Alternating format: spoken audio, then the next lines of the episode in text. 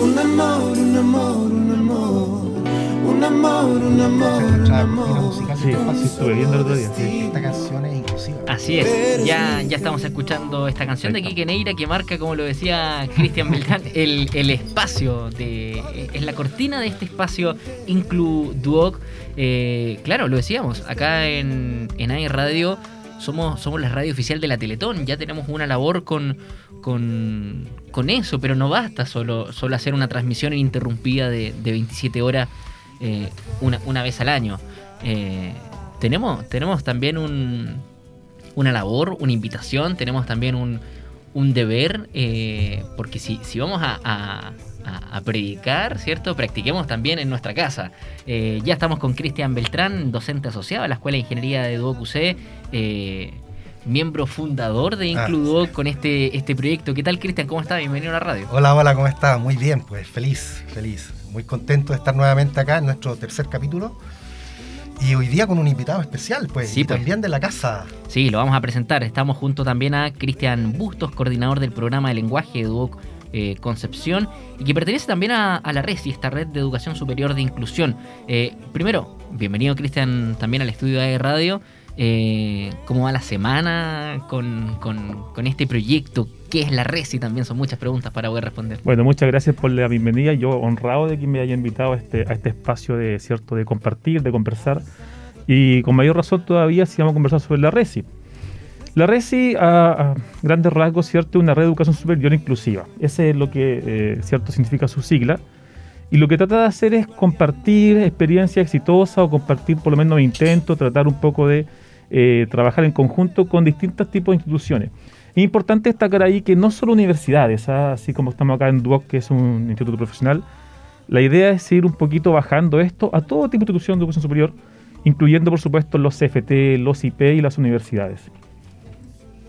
Claro, hay una, una responsabilidad colectiva Sí. que, que, que como lo hemos, eh, lo hemos dicho también en lo- los jueves anteriores, los programas anteriores, con este espacio Includoc, cuando, cuando no nos vemos afectados nosotros mismos, cuando no vemos un caso en nuestro círculo familiar, no tiene mayor importancia. Eh, estamos, estamos es. hablando de este nexo eh, verdadero, que no sea tampoco eh, a- a- hacer un aporte, digamos, a, a un- a una institución por, por hacer, eh, comillas, generosidad. Claro. Eh, lo, lo vi hoy en la mañana al despertar, actualizando Twitter con las últimas noticias de- de- del mundo. Eh, y ya que estamos a, a puertas, el, el próximo 4, 4 de julio es la ceremonia de cierre de la convención. Lo primero que veo una, una convencional constituyente que nos puede gustar o no, eh, haciendo un donativo con plata en mano y la foto ahí de, Mm. de pasando la plata a una persona. Eh, Uno dice caridad, otro dice, bueno, pero ¿hasta, hasta, hasta qué punto? Bueno, y, es- y aquí nosotros tenemos un llamado de atención importante, Mm. así como nosotros, como Duo, con, con Includuo, esta, este proyecto, esta iniciativa, me imagino que eh, la- las otras casas de estudio, tanto de la región, tienen, tienen algo que decir. Sí, por supuesto. Mira, lo que tú tocas es un tema importantísimo. La verdad es que la, la inclusión no puede ser mirada, creo yo, muy personalmente, como una cuestión de, de generosidad, de ser solidario. La educación, ¿cierto? Es un derecho, partamos desde esa base. Siendo un derecho, todos tenemos entonces que tener resguardado el derecho al acceso, mantención y egreso, titulación, al a cualquier sistema de educación que tengamos, ¿cierto? Por tanto, eh, la responsabilidad social de cada institución tiene que ver con eso, con asegurar el derecho a estudiantes de cualquier tipo, ¿cierto? Que puedan ingresar, pero más importante aún, que puedan mantenerse. Hace muchos años se ha conversado, ¿cierto?, con respecto a eh, que aseguremos el derecho, el acceso a la educación. Pero bueno, yo llevo trabajando en universidades más de 15 años, eh, siendo miembro de la RESI, más de 8 o 9 años más o menos que soy miembro de la RESI. Este último periodo me tocó ser parte del directorio, por eso que ya estoy tra- tratando de hacer un poco más de difusión. Y la discusión con respecto al acceso es una discusión que, que, eh, se viene dando hace muchos años y, y se está poniendo ahora énfasis no solo en el acceso, porque es fácil de pronto decirle a los estudiantes con algún tipo de capacidad sensorial que ingresen a la universidad al IP o al CFT. Pero después, ¿qué hacemos? Porque después tenemos que asegurarnos con alguna metodología de trabajo donde le demos facilidades, o más que facilidades, la verdad, adaptarnos a sus necesidades, a sus reales necesidades. Eh, ese es el derecho, no el acceso, sino que el real apoyo para que ellos puedan titularse adecuadamente de la carrera que han elegido. Cristian, ¿y cómo, cómo hacemos eso cuando tenemos una ley que habla del porcentaje, cierto, de eh, personas con algún, algún tipo de discapacidad que pueda ah, eh, incorporarse a un trabajo? eh, el 1%, dices tú. Claro, pero que, que es, es bajísimo, por lo Bajísimo, demás. Bajísimo. ¿Cómo hacemos para que puedan optar primero a prácticas profesionales? Que es algo mm, sumamente complicado, porque cómo se adapta, Eh, es muy difícil que una empresa eh, ya establecida, estoy pensando, no sé, en, en una fábrica, se adapte a las condiciones principalmente de una silla de rueda. Eh, yo hice mi práctica, da lo mismo dónde, pero era, era lo más parecido a un taller mecánico. ¿Ya? ¿ya? Era lo más parecido a un taller mecánico donde había un segundo piso y uno decía, bueno, aquí una silla de rueda no, no, no- no pasa, no. Lo- ¿De qué manera? Lo que pasa ahí es que es un, es un problema de, de paradigma, de cómo miramos los procesos, las estructuras, los edificios. Hay un concepto que se, se trabaja mucho en educación diferencial que es el DUA. El DUA es el diseño universal de aprendizaje, ¿ya? Y el DUA, eh, eh, que si bien es cierto, se ha enfocado en el aprendizaje, la verdad es que viene desde el mundo de la arquitectura, que es el diseño universal para poder accesos, para poner accesos, ¿cierto?, universales para todo el mundo. Cuando uno, una sociedad, una cultura, un país, una nación, eh, tiene un paradigma desde el diseño universal, no hay que adaptarse, porque se ha construido en base a ese paradigma. Claro. Entonces, si yo voy a armar, por ejemplo, un edificio como el que tú tuviste que ir cuando hiciste tu práctica, eh, desde la concepción del DUA, del diseño universal, en este caso arquitectónico, todos pueden entrar. No hay que adaptarlo, no hay que modificar los edificios. Es. Es el cambio que tenemos que de alguna manera ir transitando o, o ir alcanzando. Sí. Y, y claro, si bien el, concepto y la idea es clara, ¿cómo lo, cómo lo podemos hacer a la- en, la, en la ¿cierto? práctica? ¿Cómo lo podemos hacer eh, que, sea, que sea visible, pero que también eh, lo, lo podamos de alguna u otra manera eh, poner en práctica y ser eh, lo- los primeros, ¿cierto? En dar, en dar esa... esa ni- siquiera sé si son ventajas, porque en el fondo es, es igualar, Es igualar la cancha, ¿no? la cancha. Así es. Eh, y pucha que es complicado. Bueno, pucha que es el, complicado. el DUC ya, ya estamos haciendo iniciativas, lo conversábamos con Sí. Lorena Conche, que es coordinadora a nivel nacional de proyectos eh, relacionados con inclusión para los docentes, y ella nos contaba el jueves pasado de que eh, hasta el año pasado teníamos solamente eh, alrededor de uno o dos eh, docentes eh, que son asesores de inclusión para profesores en cada sede. Y ella nos contaba que eso ya se triplicó. Entonces, se está avanzando, ¿te fijas? ¿Por qué? Porque efectivamente, si nos declaramos como una institución abierta, inclusiva, cualquier chico que tenga cualquier eh, discapacidad tiene derecho a la educación y, y debería poder entrar acá o a cualquier casa de estudio. Mira, estadísticamente, el- nosotros, cualquier persona estudia en promedio 18,6 años, ¿ya? Ese es el promedio de Lo que ya es un montón. Sí. Lo que ya es un montón. Una, una persona en situación de discapacidad son 6 años menos de estudio. 6 años menos de estudio. Solamente por el hecho de tener la condición de discapacidad. Claro, porque para los. Eso es Para la discriminatorio. De todas maneras, porque para las familias ya se tornan una problemática el, oye, el colegio básico, eh, la enseñanza media, el liceo, lo que sea, ¿podrá recibir a mi hijo? ¿Estará el colegio eh, capacitado para... Tendrá las condiciones adecuadas. Exacto, podrá tener un acompañamiento. podrá tener una educación de calidad igual que el resto. Y fíjate tú que sumado a eso, hace uno o dos meses atrás, el Duoc eh, firmó un convenio con una fundación que se llama Bets Buddy, Ya. Buddies, ¿ya? que es una fundación internacional y cuyo objetivo, cuya misión de esta fundación es hacer acompañamiento. Primero, ellos eh, trabajan en colocar, en instalar personas con alguna discapacidad en puestos laborales. Y, pero no solamente lo, les consiguen el puesto laboral, sino que los acompañan en el proceso. Perfecto. Además, capacitando a las personas que van a trabajar eh, directamente con, esa persona con discapacidad. Entonces, eh, eh, te fijas que estamos dando indicios ya a, la sociedad, a la comunidad, que el DUOC es una institución inclusiva y que estamos trabajando aún más para eso. Yo les, les contaba, ¿no es cierto?, a ambos por separado que eh, este proyecto que lideramos con Marcela Moraga eh, de IncluDuoc, tenemos planificado realizar varias actividades durante el año eh, para lograr, ¿no es cierto?, instalar una cultura y promover una cultura más inclusiva dentro, dentro del- de la institución, que es una institución grande. Exacto. Para los que nos están escuchando y no saben, el DUOC, solamente la sede de Concepción, tiene 7.000 alumnos en promedio, 315 profesores y más, ¿no es cierto?, la gente administrativa, colaboradora, directores de carrera, auxiliares, etcétera. Somos una institución que tiene hartas personas. Y a nivel nacional, el DUOC tiene más de 100.000 alumnos, más de 4.000 docentes, o sea, es un, un monstruo, ¿no? Es grande. Y estamos dando señas y luces de que para allá. Y dentro de estas actividades, bueno, se nos viene un conversatorio. Eh, vamos, justamente va a estar la representante de Best Buddy para hablarnos sobre los estereotipos eh, y, los prejuicios frente a la discapacidad. Y más adelante también, acompañados por una arquitecta especialista en inclusión, vamos a hacer un recorrido, una caminata por la sede para poder identificar justamente estas barreras para las personas con, con algún tipo de discapacidad y poder proponer algún plan para mejorar esa situación. Cristian Bustos, ¿y qué dice la RESI? ¿Qué, qué hablan las otras instituciones respecto también a, in- a inclusión? ¿Están levantando también proyectos similares? Sí. Sí, sí, claramente se está trabajando mucho en esa línea. Ahora, a mí siempre me gusta un poco mirar el vaso medio, medio lleno, ¿ya? Porque por ahí uno conversa con mucha gente, se encuentra en ciertos conversatorios, discusiones, seminarios, posiciones, en fin. Y de pronto el discurso típico es, ya, pero falta tanto, falta tanto. Siempre va a faltar mucho, siempre. La verdad es que llegar a lograr una, una igualdad, una inclusión absoluta es re difícil, ¿ya?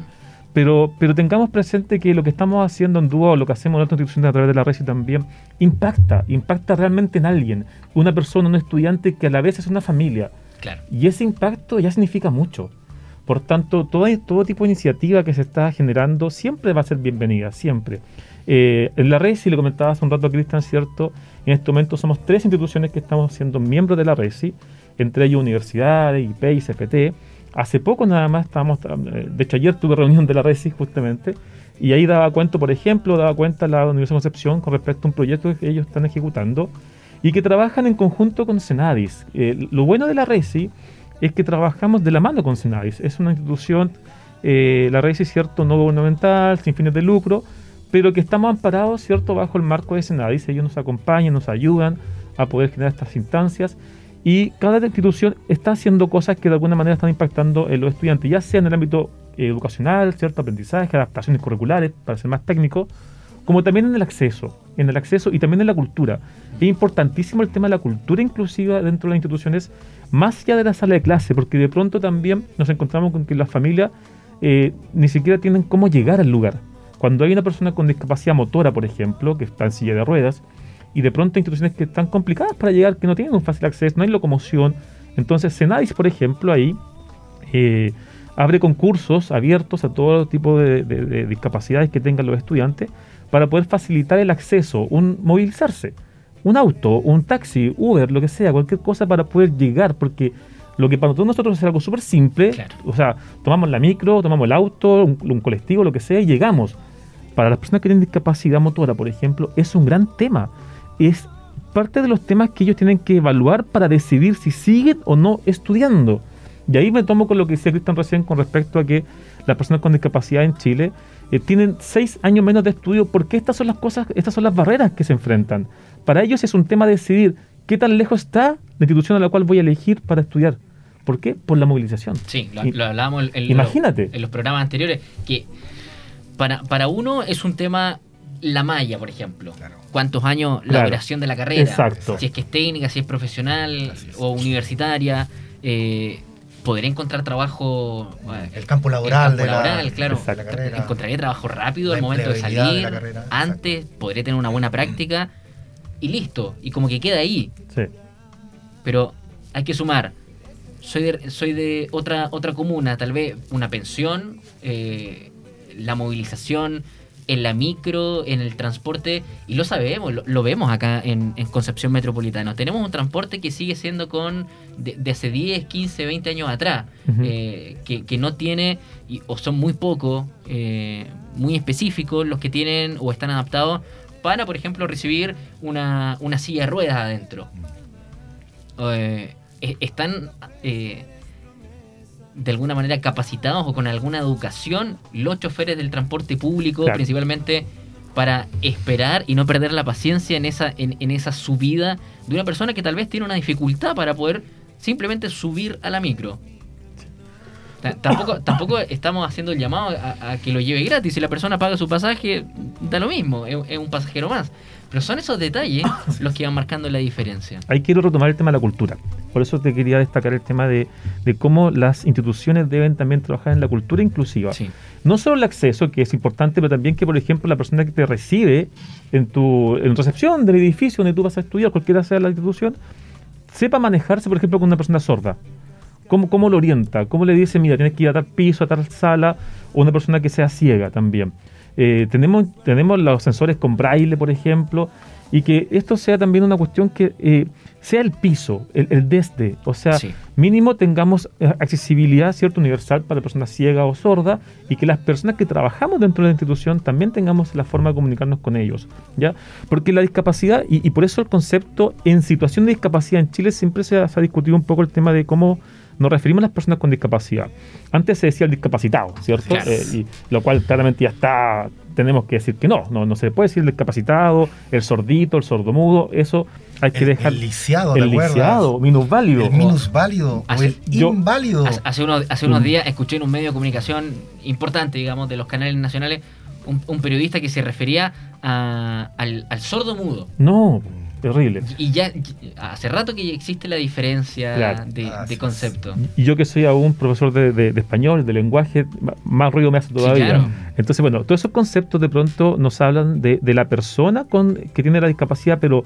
en muchos casos el entorno podría amortiguar, aminorar, disminuir la discapacidad. Absolutamente. O sea, si tenemos, por ejemplo, una persona con, con silla, que está en silla de rueda, con discapacidad motora, y tenemos las rampas de acceso, ascensores habilitados, todo que la discapacidad se baja al mínimo.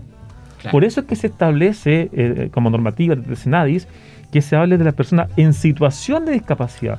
Porque la situación, el contexto, el entorno te marca si esa discapacidad se potencia, ¿cierto? Se marca más fuerte aún, o la vamos bajando al mínimo que se pueda. Claro, si, si es permanente o, o gradual también. Por ejemplo, puedo tener un accidente ahora y puedo eh, quedar en situación de discapacidad mientras retomo, digamos... eh, Momentáneamente, por un exacto, periodo momentáneamente, nuevamente mi condición, digamos. Sí. Sí. Fíjate tú que lo otro que eh, a mí la experiencia me, me- me ha enseñado es que todos, cualquier persona de cualquier especialidad, cualquier profesión, eh, puede aportar, puede aportar para mejorar la calidad de vida de las personas en situación de discapacidad. Y lo digo eh, con conocimiento de causa. Yo soy electrónico, ingeniero electrónico de profesión, y mi área, y lo converso con mis colegas y con mis alumnos, el área nuestra de, de las tecnologías, de la automatización, de la electricidad, de la informática, tiene pero mucho, Todas las mucho herramientas, que aportar a este tema, en serio. Y bueno, aprovecho para pasar el dato, eh, eh, yo estoy eh, conformando un- una comunidad de, de- de ingenieros, básicamente todos somos ingenieros electrónicos de base, y eh, en, en Sudamérica, ¿ya? Ah, Yo tengo contacto con Felipe Betancourt de Colombia, con Nahuel González de Argentina, con Gonzalo Nasur también de Argentina, y ellos también eh, están dedicados, han dedicado su, su profesión, su vida, su pasión a diseñar tecnologías, ¿ya? Para, eh, para las personas, para ayudar a las personas en situación de discapacidad. Y vamos a generar un, un seminario de tecnología inclusiva acá en, en, en Duoc Concepción, ya esa es otra actividad también, en septiembre. En septiembre vamos a hacer este, Que a poco. este seminario. Que a poco. Cristian, así como yo le decía eh, eh, hace unos programas atrás, que, que se invite también a participar no solamente al estudiantado, eh, sino que también a quienes colaboran, que, que de repente son empresas externas, entiéndase guardia, la gente de, de los casinos, pero bueno, son parte de este entorno que, que también tengan ese sentido de pertenencia eh, y, y, ¿por qué no? En, en un futuro cercano sea también una invitación para, para ex alumnos titulados, eh, también de Duoc, porque hablamos mucho de que queremos ser agentes de cambio, pero ¿estamos siendo nosotros actualmente agentes de cambio en el lugar en que nos encontramos, en, en nuestro trabajo? ¿Somos un agente de cambio con esta con este sello, así como en otras casas de estudio? Eh, eh, y voy a dar el, el- el ejemplo de la Universidad de Concepción. ¿ah? El estudiante de la U de Conce anda con su alma mater por todas partes. Mm. Eh, eh, casi como, como el magallánico con su bandera. Así es, ¿ah? exacto. Es como lo mismo. Bueno, somos, somos nosotros también. Tenemos ese sentido de pertenencia también con Duoc. Y por último, lo que decía eh, Cristian Busto respecto a esta experiencia que, vivían eh, las personas en situación de discapacidad respecto a su familia. Recordemos que en el marketing, una, una persona que vive una buena experiencia o una mala experiencia eh, se multiplica por 10. O sea, es, ese, ese boca oído de su experiencia, bueno, es importante. O sea, si una persona evalúa de, de manera negativa su experiencia o de manera positiva su experiencia, son 10 personas y de esas 10 son 10 personas más, aunque no la hayan vivido, Así que es. también se quedan con esta Sí. idea ya. Entonces, es, un- es un tema... Mira, mira qué importante lo que mencionas porque me ha tocado a mí trabajar en otra institución de educación superior también. Y hace muchos años, cuando trabajaba en otro lado, eh, me tocó ser parte de un equipo donde justamente recibíamos estudiantes con alguna discapacidad. ¿ya? Y parece que el trabajo lo hicieron tan bien, tan bien mi- mi- mis profesores y yo, yo dirigí el equipo tan bien que empezamos a trabajar mucho con personas que eran ciegas, ayudarlos mucho en su carrera académica. Y como tú dices, el boca a boca, por así decirlo, empezó cada año a llegar más estudiantes con la misma condición Claro. porque ellos trabajaban después con Coalivi, que es una institución también que ayuda a estudiantes con limita- limitación visual, y se dieron el dato, le dijeron, oye, en tal institución, tal universidad, parece que están ayudando mucho, y, y te da- eso te da cuenta un poco de lo que hace falta, Sí. de lo que hace falta, de hacerse cargo, de hacerse cargo del estudiante que ingresa a tu institución. Eh, si yo eh, dejo entrar a un estudiante, cierto, que, que tiene alguna discapacidad visual, como en este caso me pasó en esa institución, bueno, tengo que ayudarlo, tengo que potenciar cierto su trabajo académico para que pueda vivir la experiencia universitaria en su conjunto. Hay una discusión interesante también con respecto a, a, eh, la experiencia de, de la universidad o también llamado cierto educación superior. De pronto, algunas instituciones dicen, ya, pero vamos a tener un estudiante, por ejemplo, que tiene una discapacidad que le impide después laborar, ¿cierto? Trabajar con la carrera que está estudiando. Y uno ahora tiene una mirada, ¿cierto? Regular, normalista, desde el que no tiene discapacidad. Dice, Claro. oye, una persona así, ¿cómo va a ser enfermera? ¿Cómo va a ponerle inyección? Eh, pero, pero estamos olvidando la mirada de la persona que está que quiere estudiar eso. Y por último, un- te lo digo porque me lo dijo una familia, en un momento cuando me entrevisté con la familia, me dijeron, mire, eh, no importa si que no logra egresar de la carrera, me interesa que viva la experiencia de estar en la universidad y que sepa lo que es estar acá y estudiar y que se juegue Que su oportunidad. proceso, que y que se juegue su oportunidad. Es una etapa. Porque uno a veces tiene una mirada muy parcial, muy, muy, muy eh, simplista de las cosas. Y la verdad es que, por ejemplo, en mi caso, por ejemplo, yo soy profesor de español y yo no he ejercido mucho como profe de colegio. Claro. Uno se ha ido por, otras por otros rumbos, se toma otras ramas, ¿no? Y así puede pasar con cualquier persona que tenga alguna discapacidad, que de pronto estudie una carrera que a simple vista no puede ejercer, pero no puede ejercer en lo inmediato, en lo, en lo obvio, pero sí puede nacer otras oportunidades de trabajo. Así es, tienes toda la razón. Bueno, ya estamos llegando al, al- al cierre. No te Eh, puedo creer. ¿qué, qué se nos viene? volando. Sí, pasa rápido. Eh, Cristian Beltrán, ¿qué se nos viene para, para ahora en lo próximo? Bueno, el conversatorio ya los hemos mencionado insistentemente porque queremos que sea un hito, que sea algo muy importante, el viernes 5 de agosto en la mañana. Luego vamos, durante el segundo semestre, vamos a realizar esta caminata, ¿no es cierto?, para identificar barreras en el instituto y proponer algún plan de mejora. Eh, un concurso inclusivo, eso va a ser lanzado para toda la comunidad duocana. Alumnos, titulados, profesores, administrativos, eh, que se va a llamar, ¿no es cierto?, Lanza tu idea inclusiva. ¿ya? Solamente, ¿no es cierto? Pa- lo que queremos es justamente instalar una cultura. Fíjate tú que eh, cuando uno se acerca a, de alguna manera, ya sea profunda o tangencialmente, al tema de la discapacidad, te, te- te llega, empatizas, empatizas y ahí ya tú te empiezas a comprometer con esta causa, ¿no es cierto?, que, que es tan noble. Y a mí me pasó de esa forma, yo, yo me acerqué a, a- a la discapacidad porque mi señora estudió educación diferencial y hablaba todo el día ya y de sus clases y era maravilloso y después cuando entró a trabajar a un colegio especial eh, me invitó a conocer el colegio y yo dije yo aquí tengo que, tengo que aportar tengo herramientas para aportar. Y así, como te lo decía, cualquier persona de cualquier especialidad, pues, un kinesiólogo, un fonoaudiólogo, un profesor, o, eh, cualquier especialidad, un arquitecto, un ingeniero, puede aportar a esta, a esta área. Y pucha que gratificante, de verdad. Sí. Muy gratificante. Cristian, ¿cómo la gente puede acercarse también a la Resi si quiere ser parte de saber lo que está Perfecto. pasando? Redes en sociales, redes sociales. Instagram de la Resi. Eh, Resi Bio Bio, tal cual así. Perfecto. Resi Bio Bio todo junto, sin guion, sin nada. Resi Bio Bio todo junto en Instagram. También tenemos un canal de YouTube, también se puede buscar por Resi Bio Bio, un canal de YouTube que estamos recién partiendo con el canal para poder subir video inclusivo. Y eh, nada, bueno, en Instagram pueden ver lo que estamos haciendo. De hecho, ahora viene, se, muy pronto se viene un encuentro entre instituciones de educación superior que vamos a trabajar más que nada compartiendo los estamentos o procesos que están instalados ya para fortalecer la inclusión. Y eso también un poco, sacar un poco el centralismo de esto, vamos a hacerlo en Los Ángeles. Vamos a ir a Los Ángeles, a una institución de allá, y nos reuniremos todos los miembros de la RESI para poder compartir y ver qué estamos haciendo, porque es un trabajo en comunidad. No estamos compitiendo uno con otro, estamos compartiendo en comunidad para poder apoyarnos, Trabajo ¿cierto? colaborativo. Y el foco son los estudiantes finalmente. Gracias. Ese es el foco final.